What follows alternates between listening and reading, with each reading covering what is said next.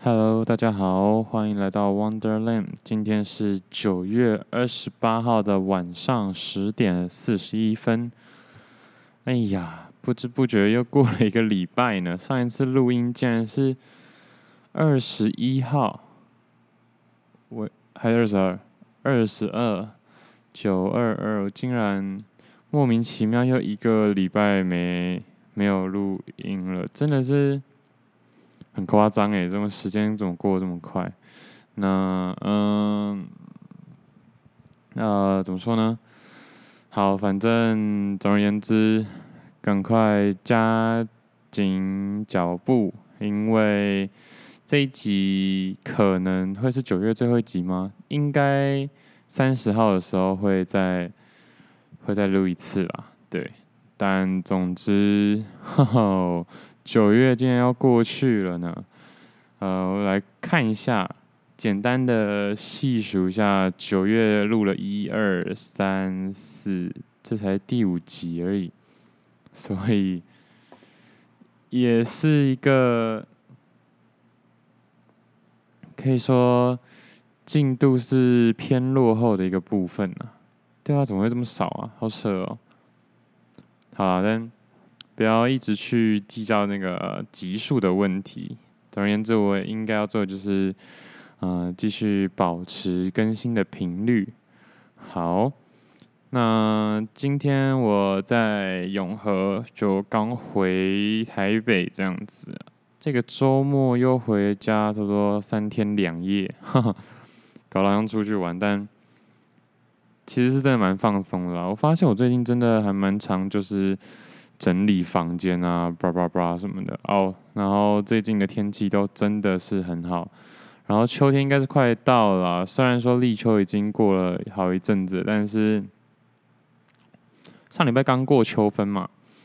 总而言之，最近都有那种徐徐的微风，然后如果可以开窗户的话，其实整个房间就会蛮凉了。像我昨天甚至。还需要就是拿一个小被子盖这样子。好，拉回我刚刚说，就是最近回家都疯狂整理房间，然后很希望把房间就是 再改造的更舒适一点点，对吧？最近回家的乐趣就是这样。然后永和这边我已经半放弃了啦，反正感觉就是准备要搬 回家了。哎，因为这样讲好像不太对，但。还应该还有好一阵子啊，不可能那么快就搬。只是最近觉得哦，家里的那个摆设啊，或者是嗯，衣服该放哪，书该放哪，杂物该放哪，怎么样的，都感觉渐渐的哎有一点想法了。那有想法之后，就可以开始 deco 一下自己的房间，就是哎这个这个这个。地方啊，这个位置应该就是空的。那空的话，可以放些什么？就是我所谓的 deco 这样子。那整体来说，其实有一点想，有要这么快吗？就有点想下一次就把我的黑胶啊，或者是一些废纸拿回去家里，就开车来载一趟，然后。对啊，整个酒架什么，我说放酒的架子啊，然后煮咖啡的东西，家里刚好有一台简易的意式咖啡机。哦，那哎，那一天很可惜，因为呃，我是礼拜天的时候开了一支冰酒，冰应该他说应该的正确的名字是贵腐酒啊，就是啊、葡萄酒。的葡萄，然后染上贵腐菌，也就是说让葡萄去发霉，然后再去酿的酒。其实我觉得，其实人蛮喜欢吃一些发霉或者是过期的食品、腌制品啊，然后任何酿造系列，或者是甚至是面包也需要发酵。其实发酵就是发霉的一种啊，就是其实人还蛮喜欢吃一些有的没的的菌，对吧？为什么要提这个？哦，就是好像今天很多东西发霉也没差，cheese 也是发霉，然后照吃啊。好了，不过还是尽量不要 吃发霉的东西啊，就是给我吃到不好的、不好的菌之类的，就就去了这样子。那，嗯、这个礼拜分享一下这个礼拜都做了些什么。哦，这个礼拜算是蛮花钱的一周，因为很多，嗯，像学费啊，或者是。嗯、学习的费用也都开始要缴纳，所以算是比较紧一点点啦。不过呢，另外一个好的地方是，就是最近 那、做一些买卖的商品，啊、算是有进账了，所以算是可以打平过来。可我。我就在想啊，其实如果每个月打平是真的不难啦。可是如果每个月都只有打平的话，就真的蛮惨的。也就是说，你就是追着时间、追着钱跑，没有办法给自己一个放松的状态。那前一阵子呀，也其实也就是礼拜天啦。礼拜天的时候，就有朋友在讨论，就是因为目前还蛮多朋友月薪都是差不多三万。三万出头这样子，就不到三万五哦，三万到三万五。不过有有有一半是，呃，家庭企业、家族企业，然后另外一组是另外一组人嘛，包含我也是，嗯、自己工作，在外面工作这样子。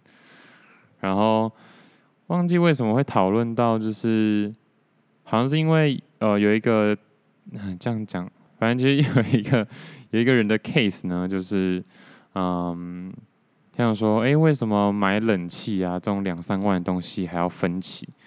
就是分期的话，不是如果零利率还好，可是万一有利率的话，还要多付多付那个什么利息啊。然后他又说什么，我我就是就是他不太能理解为什么会有人把卡刷爆这样子。那。这边我就蛮有一个自己的见解啊，不过有时候我真的觉得我聊天的时候可能会太认真，觉得这样也不是很好。其实大家就是啊，搞不好也不是真的很想问，只是不知道意图是什么。可能呃，哎，哦，怎么会这样？这样可能就是轻松的问啊，就也不用那么认真。我当下的解释什么？因为因为我是属于那种不是家族企业派的嘛。因为家族企业虽然说哦拿三万好像很少，可是嗯那种家族企业领的三万，因为其实也不是说大到是可能企业不是大到可能上市上柜，所以那个薪水啊一定不是嗯一定不是。税前收入，也就是说，那种在家里企业或者是家里的公司帮忙的人领的薪水就是拿实薪，就哦三万就是三万。可是，可如果是自己去外面出去外面工作的话，三万领到之后还要缴税，那缴税可能每个月劳健保，然后什么每年还要缴什么杂七杂八费用，可能月薪变成两万七、两万八。那你可能还有保险、啊，像我们自己住外面还有房租啊、饮食，就是这样扣一扣，先不要算生活费啊，因为生活费真的太、太、太因人而异了啊。房租的话，台北可能正常一点，其实抓个七千，其实差不多了。那所以其实虽然说月薪三万，你是家庭企业，然后吃住全包，又不用缴税、缴保险的话，三万跟你要就是吃住不包，然后就是劳健保啊、一般的保险啊，什么东西不扣，这真的是存不到钱啊！可能一个月能花的钱就一万、一万八、一万九，那一般的生活费大概落在一万。到一万二嘛，其实已经很少了，剩下五六千可以存哦。而且这个可以存是怎么说啊？你是就只是生存而已，之后的存。所以什么哦，周末想要出去玩，或者是你想要喝个咖啡，去个咖啡厅，去个酒吧，光是这样子，是这样子就要从那五六千扣哦。啊，现在一杯咖啡可能两百多，而且不包含你日常喝的那咖啡哦。就是你如果哦去喝个，去想说。有个环境两百多，或看个电影两百多，或个或者是哦公司下班时候聚餐那五百多，一个月我相信可以存到的钱可能只有三千四千，嗯，然后如果需要孝亲的话，你搞不好还要倒贴，就真的其实蛮蛮辛苦的啊，我我蛮能体会的。对啊，那遑论现在其实很多东西，嗯，都是要自己支出的。你说第两项是电脑，我记得我当初大学的时候要存个电脑就存个一年了吧，而且这个一年是就像我刚刚说的，就是你只是生存，然后完全不能有任何的娱乐，然后存个一年才有办法买一个。啊、嗯，中阶吧，稍微叫中上阶，好不好？我不要这么要求的话，中算是中上阶，就是一般的苹果最低阶，可能就要存到一一年。大家自己算嘛，如果一个月只能存个三千四千的话，一年差不多啊。四千的话，一年四万八；三千的话，一年三万六。所以一台 MacBook Pro 的最低阶差不多四万出头，确实是存一年。哎呀，所以难怪现在生活真是大不易啊！那其实我当下就有讲了这些巴拉巴拉啦，所以我相信应该不能理解的人也稍微可以理解了吧？没错。好，为什么突然讲到这个呢？我明明今天想要讲的是，因为我最近其实在看很多，其实我本来就很看很多说书或者是哲学类啊、心理学类的。YouTube 影片，虽然这些 YouTube 影片一定不够严谨啦，就是多半来说都已经是作者加上做呃 YouTuber 的主观意识之后所产生的产物。不过，其实我觉得我也不会说，我尽量啦，我尽量不会让自己就哦全然的相信他们说的东西。不过，我觉得多多少少去吸收一点点，然后一样就是捡自己觉得对的，然后忽略自己觉得不对的。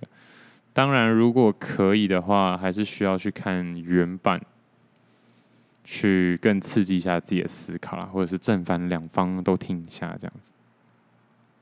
啊，然后最近听，应该说我刚刚在车上听的那一个叫，就是年轻人为什么会被压力压垮，给压垮。天啊，我这是听这个标题是，我相信，我相信，我觉得百分之八十的人不会继续听下去。可是，或者是，而且百分之剩下百分之二十，其中的十五可能是因为最近真的压力超大，然后想说 听一下好了，去去解解自己的惑。可是我我可能是剩下那百分之五，就是真的觉得哎、好像蛮有趣的哦，就听一下这样子，就是。最近还是我其实隐性的压力很大，天哪！我是其实也本身压力很大，可我觉得应该也还好，因为 我真的感觉其实我算是过得很安逸很久了，就是虽然有时候呃情绪还是会上来，可是都不像以前那么那么紧了。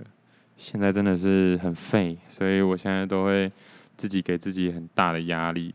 哎，不是，不是给自自己给自己比较大的一个目标啦，或者是限制，然后可以看能不能再挑战一下，然后可以越变越好这样子。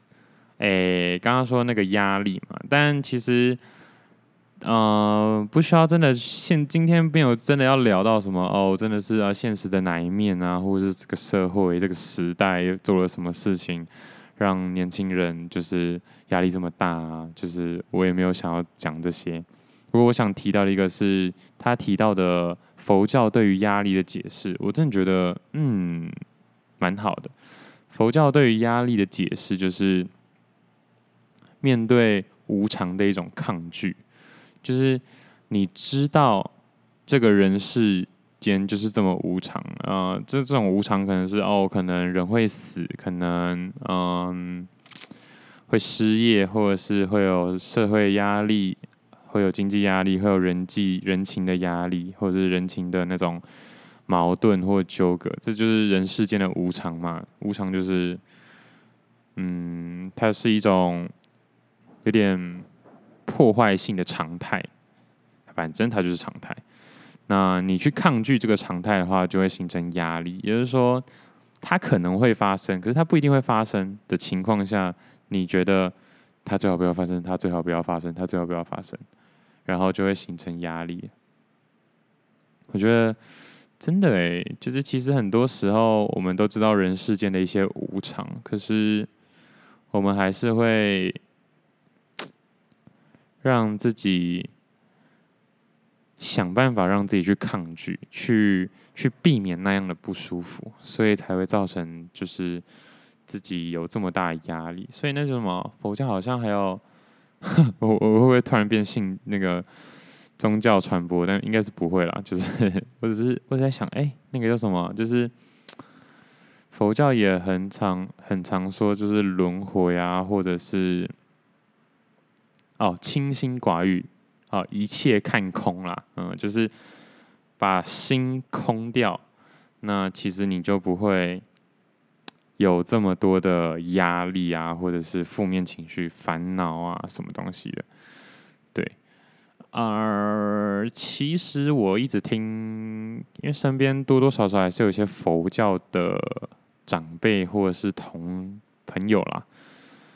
虽然我觉得在这个时代啊，说啊大张旗鼓的说自己信佛教的人已经超级少，我不知道是不是因为就是崇洋媚外关系，但大张旗鼓的说自己是基督教的人是非常多。对，其实说实话，我觉得。从高中之后，我只听过有人说：“哦，我是基督教的。”不会有人说：“哦，我是佛教的。”仔细想想，好像是这样。怎么会这样呢？好，但这不是重点。那主要是我觉得，其实每个宗教一定都有它值得学习的地方。一样，我觉得我的我的人生的宗旨就是，就是不断的吸收来自各方的知识也好啊，或者是常识，甚至是文化。然后捡自己觉得喜欢的，然后不喜欢的就理解，尝试理解就好了。因为不喜欢的，就是你不会套用到自己身上嘛。可是不喜欢的，其实也可以，也很可以学习。因为当你看到别人做出这样的行为的时候，你比较能同理为什么他会想这样做，你就不会就是哎觉得很奇怪，哎觉得不能接受，哎觉得就是啊这个人好怪，然后不要跟他好，不要跟他在一起，这样就是。我比较不会是这样子啦，对，那我觉得他说的很好，因为他让我慢慢的可以去接受所谓空这件事情。其实我当初听到佛教的空的时候，我会觉得啊。对啦，虽然这跟冥想有点像，可是大家如果真的去理解冥想的话，其实会知道它不是全然的放空嘛，它是可以把专注力放在某一样事情上面，然后不让专注力跑掉这样子。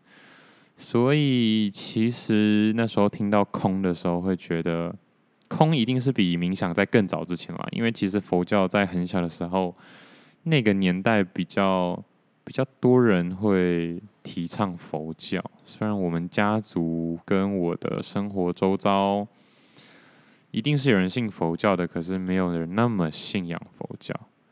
可以说，其实台湾大部分的宗教都没有很 pure 啦，真的是基督教最 pure。因为硬要说的话，我们家可能就是一点点，大部分是道教吧。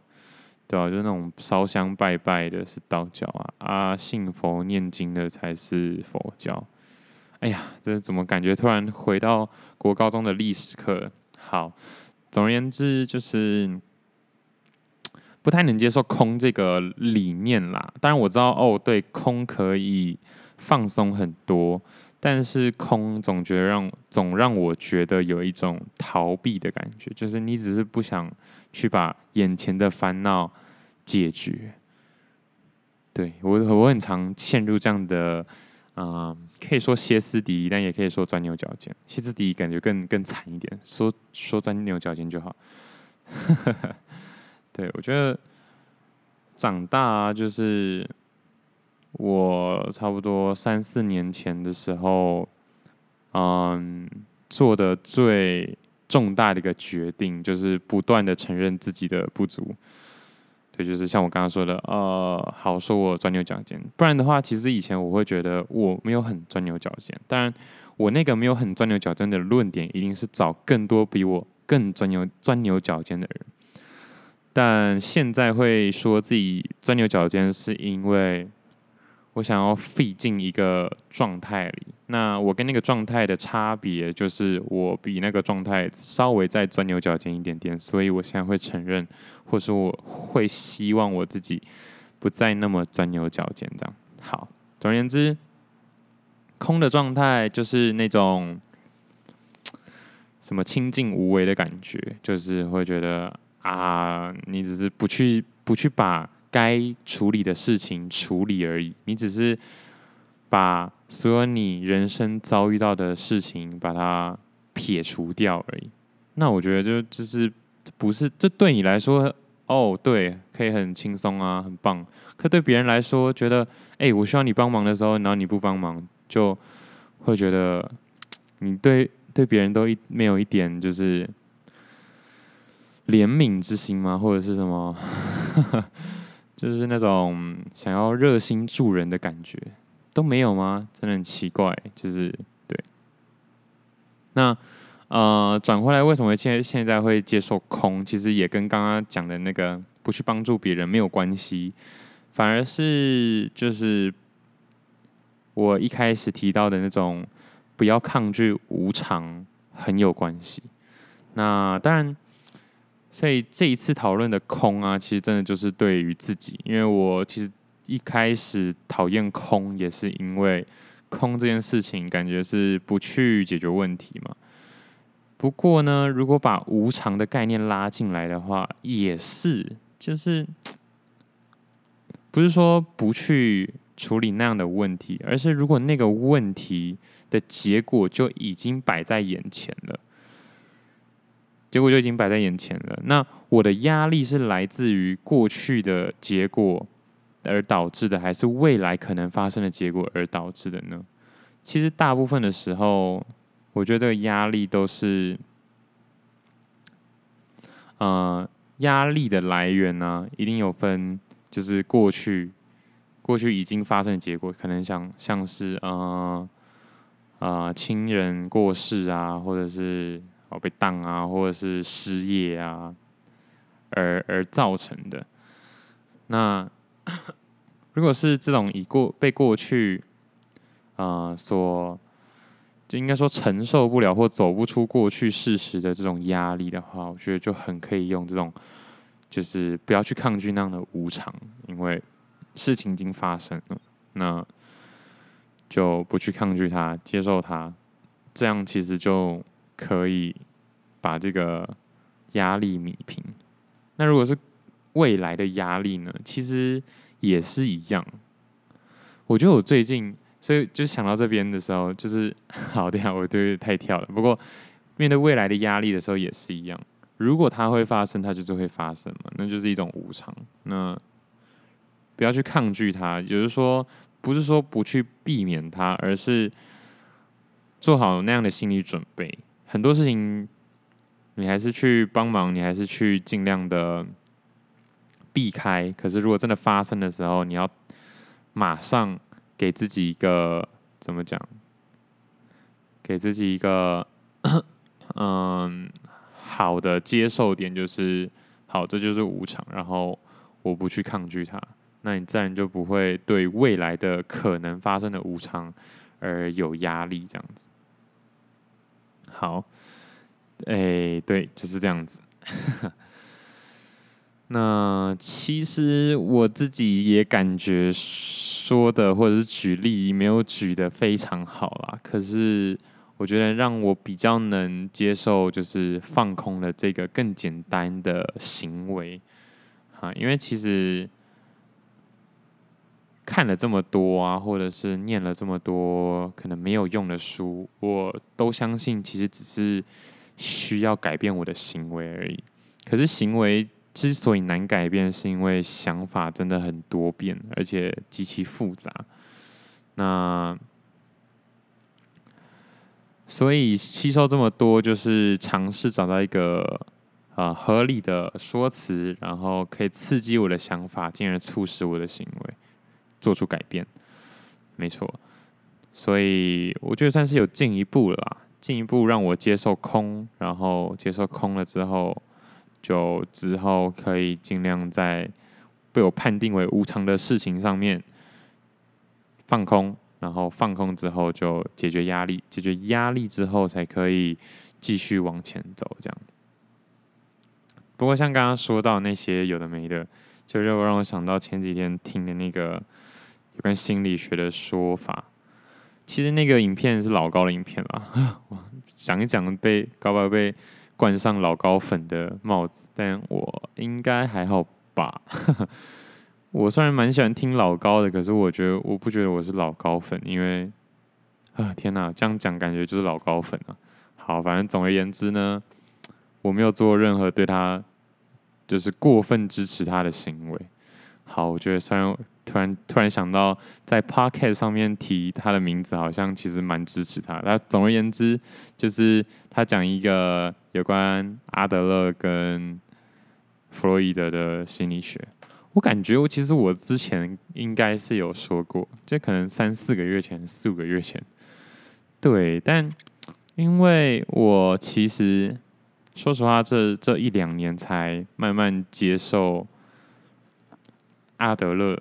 不然的话，其实从小到大都是以弗洛伊德心理学，就是过去的你造就现在的你，就是过去很大程度的、很大程度的影响现在的你的这样的想法跟概念去去去处理我现在的情绪，当下的情绪，而不能说现在当下的情绪。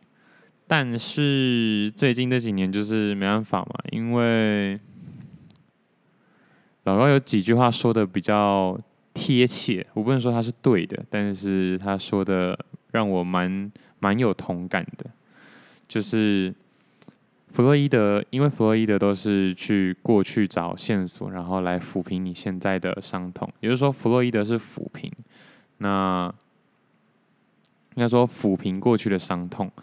那阿德勒是给你，嗯、未来。应该说创造未来吗？应该嗯，反正就是阿德勒是给你继续过下去，就是继续好，就说去创造未来的勇气好了。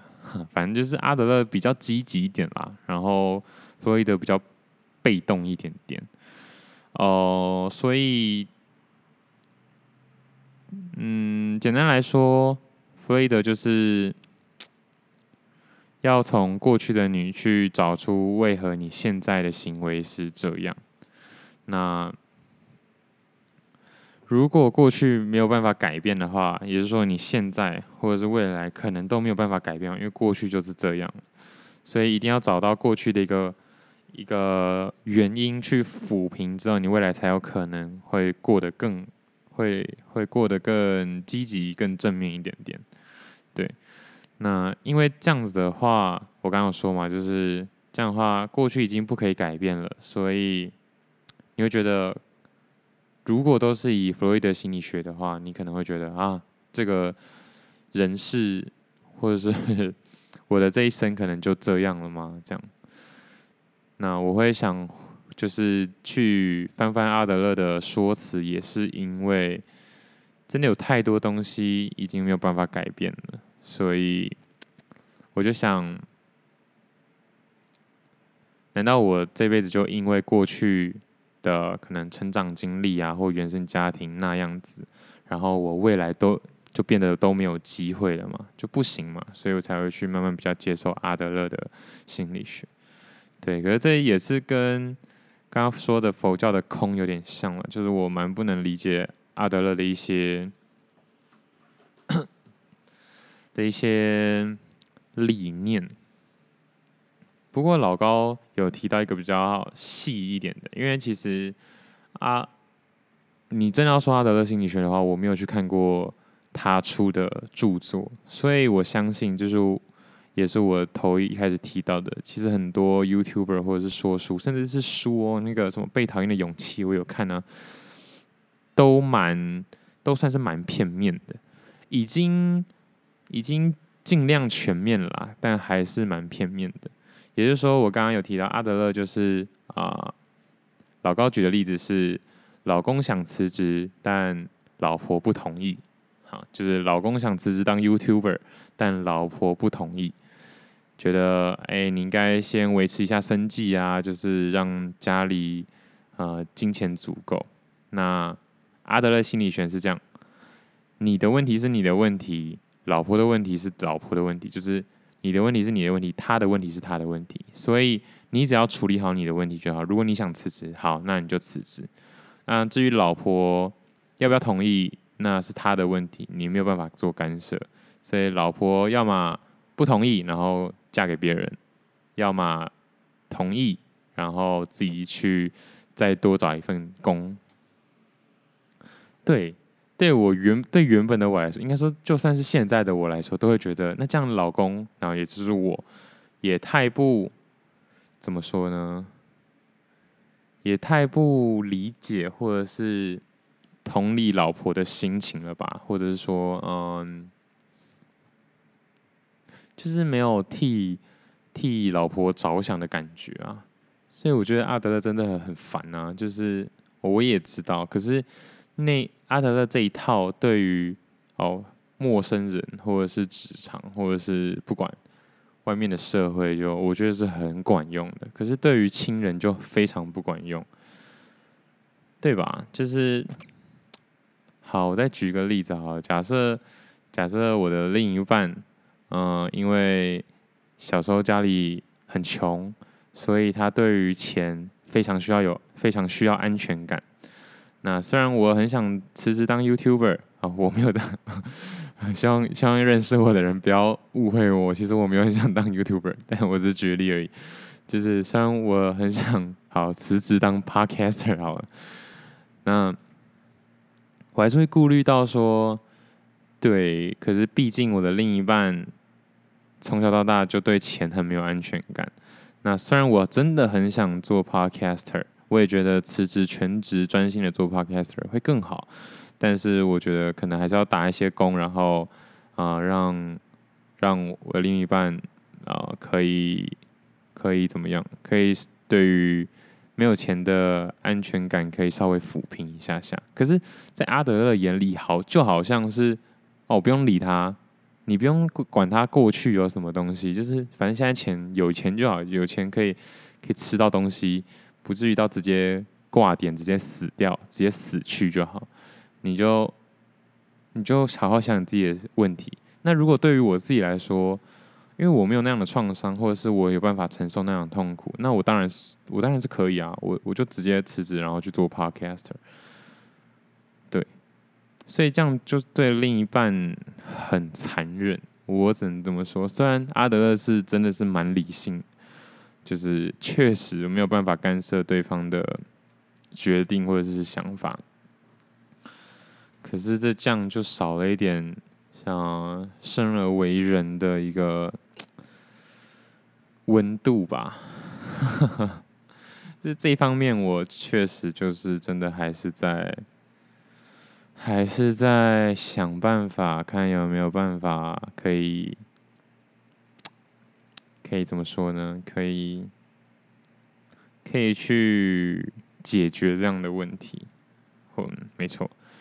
不过这一次就是再听一次之后，哎，才发现阿德勒的不知道第二还第三的的的理论是，嗯、共同体利益。也就是说，嗯、你真的要做有贡献的事情，不是不是为了啊、对方或是特定某一个人做出贡献。好，以家庭来说好了，你不是你要做出贡献，不是说哦只替爸爸，就是给爸爸孝心费啊，或者只给妈妈送妈妈礼物啊，做出这样的贡献，而是你要为全家人做出贡献。那这样的话，就是你就不会说哦哦，大你只你只偏心爸爸，或者你其实偏心姐姐啊这样子。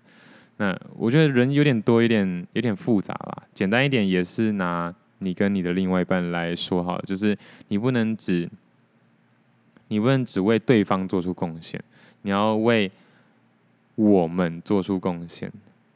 对，那这个概念我觉得其实蛮好的，因为很多时候就是大家都会都会无意间的放大自己对于另一个人啊所做出的牺牲跟奉献。这是真的，我觉得这是真的，就是这也不难理解，因为你在你的眼睛里，在你的意识里，你是第一人称，所以这很蛮容易，还蛮容易就会出现啊、过度放大自己的贡献，或者是自己对对方的呃热情啊，或者是喜爱这样子。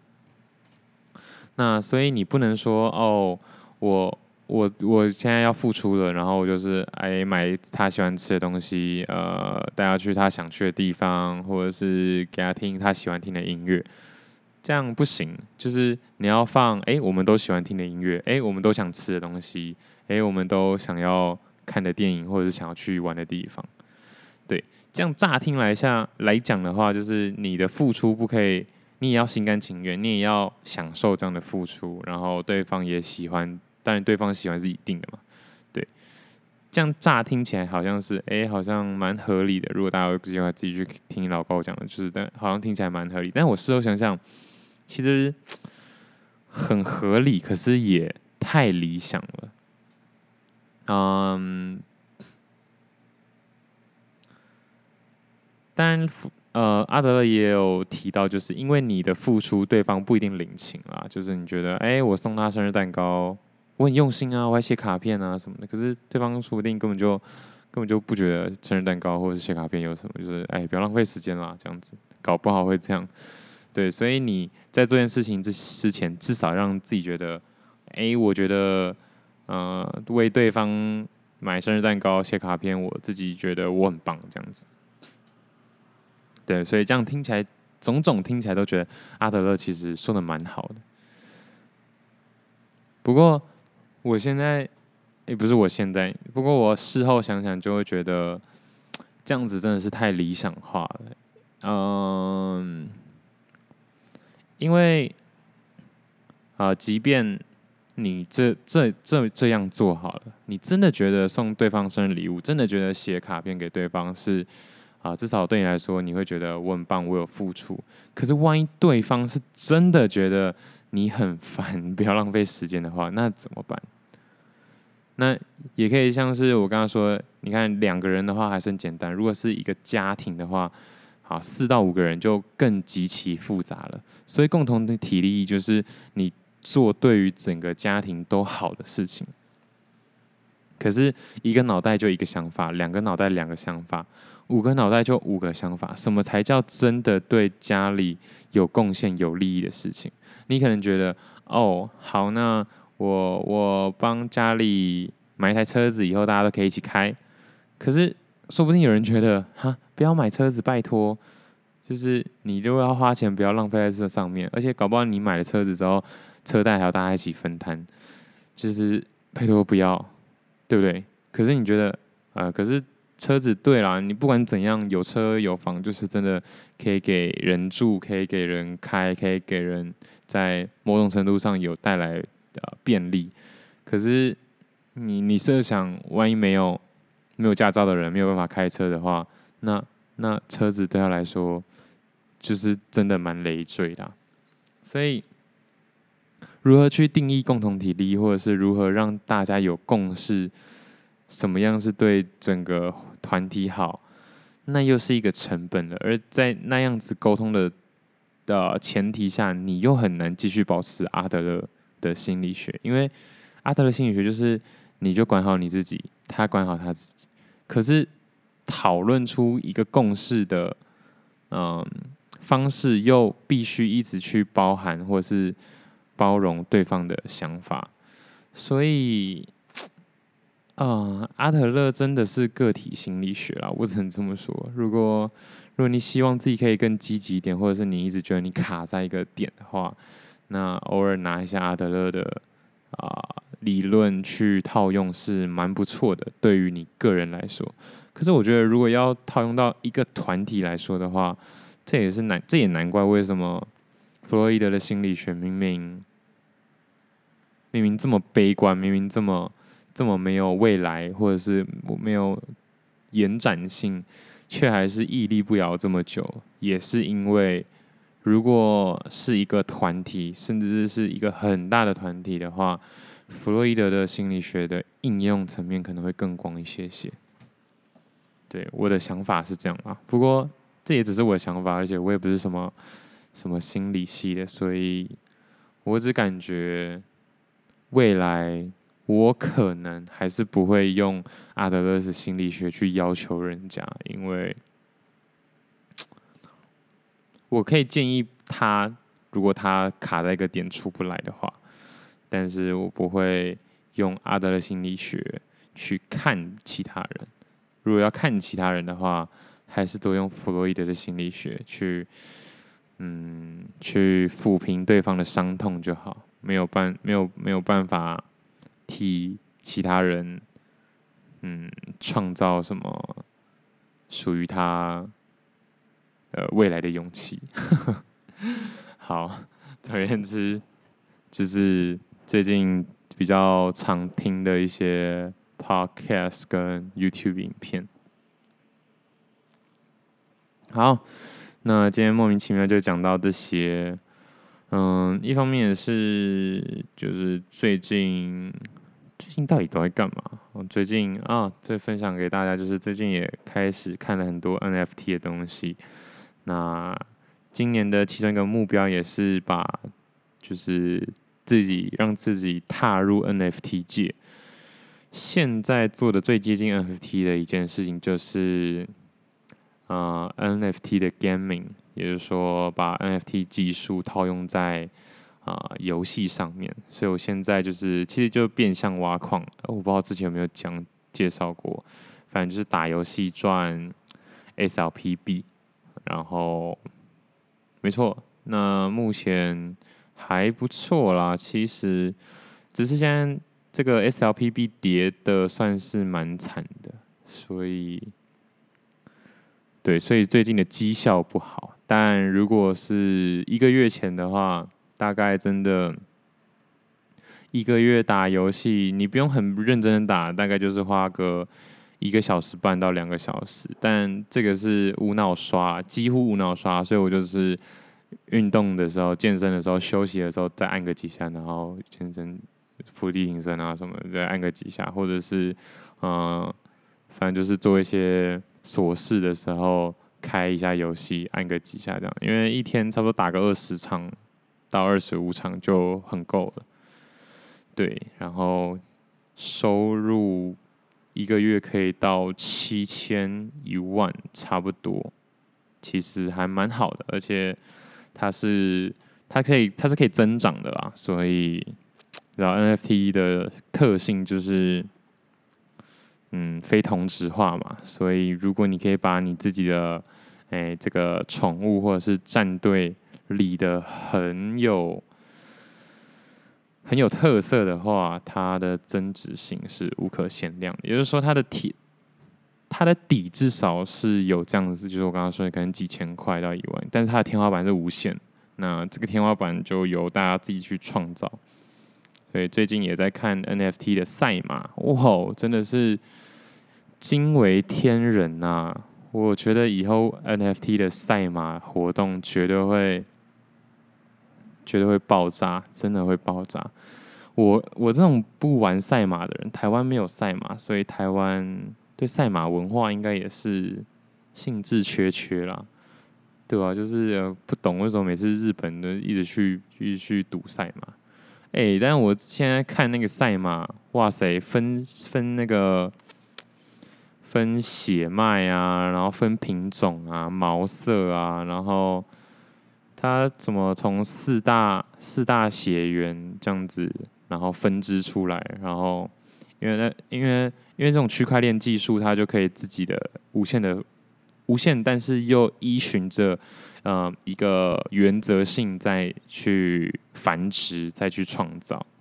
所以，呃，养虚拟赛马的人就会自己去配种。那配种之后，就有机会配出一个很特别的赛马。哎，你要注意哦，我拿 A 虚拟赛马跟 B 虚拟赛马配种，配出来的 C 虚拟赛马是我没有办法控制的。我可以大概知道，就是跟就跟亚洲人跟欧洲人生出来，然后会会知道是混血人，然后会知道可能如果他是黑人的话，可能大概会会会生出黑色的黑皮肤的小朋友，大概可以确定。那这个 NFT 的虚拟赛马也是一模一样，你可以大概可以觉得哦，会知道会长什么样子，可是你终究不知道它会长什么样子。而且我总而言之，就是它的不确定性不是。是是，那叫什么？就是它的不确定性不是中心化的，也就是说，一般游戏的不确定性都还是中心化的。你去你去什么线上游戏，叉叉线上游戏玩那个抽卡，那是中心化的，那个已经是写好，就是你抽到呃可能神级卡是什么百分之五的几率之类的，可是。区块链的技术下来之后，它丢上去就是让它自己去发展。其实这就已经有点 AI 的感觉了，因为不可控，但是又极其聪明。不过，不过 NFT 或区块链是没有那么 AI 啦，AI 还是蛮强的，跟跟这种比起来。不过这种比这种的啊，区块链技术就是你越多人参加，就带进更多的不确定性。然后会让这个所生成、生织出来的呃板块，在一定的范围内断的重新排列组合。哎，我好像有点把它讲的太好，但就是就是这么酷，就是我就觉得哇，赛马真的蛮猛的。不过现在在 OpenSea 上面卖的赛马，可能都要几百万港币了吧？我想，所以到时候可以去。赛马场真的跑马的人，应该都还是资本家啊，哦，不一定资本家，可能是币圈币圈的富翁。所以可能我到时候如果要玩这赛马的话，也只能像平民老百姓一样去赌马了。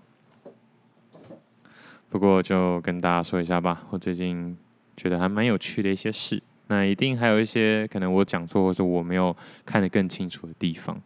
我也不知道我之后会不会更去关注。不过。深入 NFT 界应该是我绝对会做的事情，对，因为或者说一个事物的价值来自于它让前一代的事物没价值而产生的差异。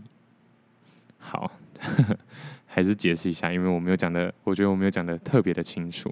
也就是说，汽车会有它的价值，是因为它把马车给取代了。所以，如果汽车凭空创造出来的话，其实它不会有价值。我觉得大家不知道能不能理解啦，但我是蛮能理解的。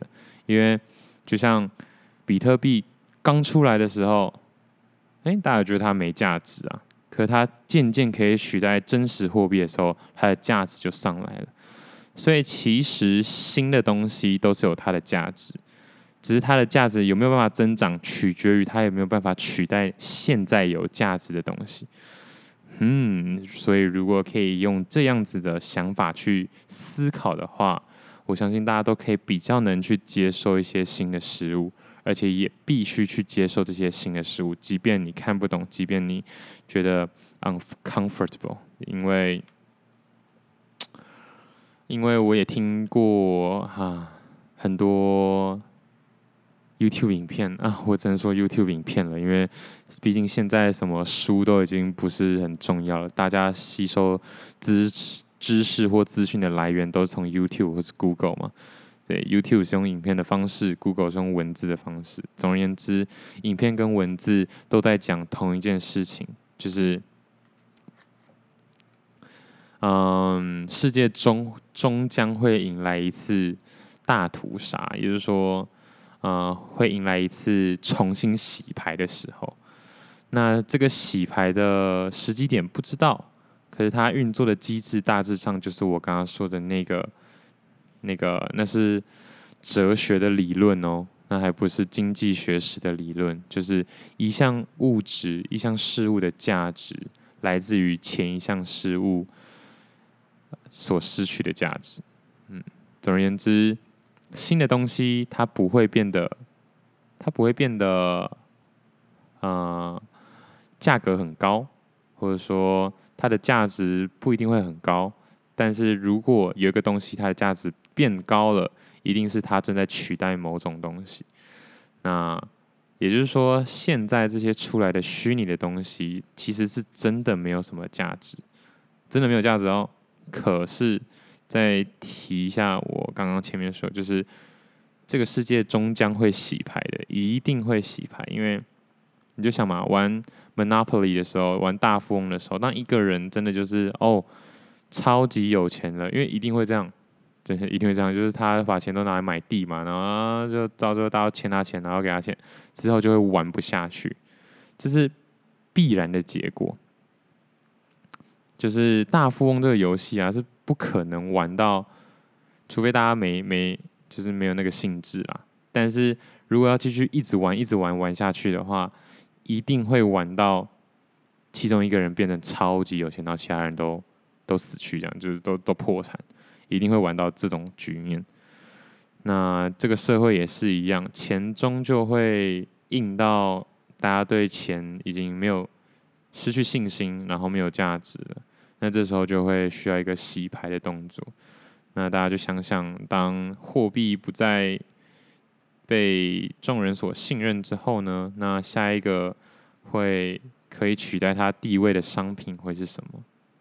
嗯，对对，蛮有趣的啦。我是觉得啦，就是在我有生之年一定可以看到这一天的到来，所以提早做准备还是挺好的。OK，好，今天就先到这啦，谢谢大家，拜拜。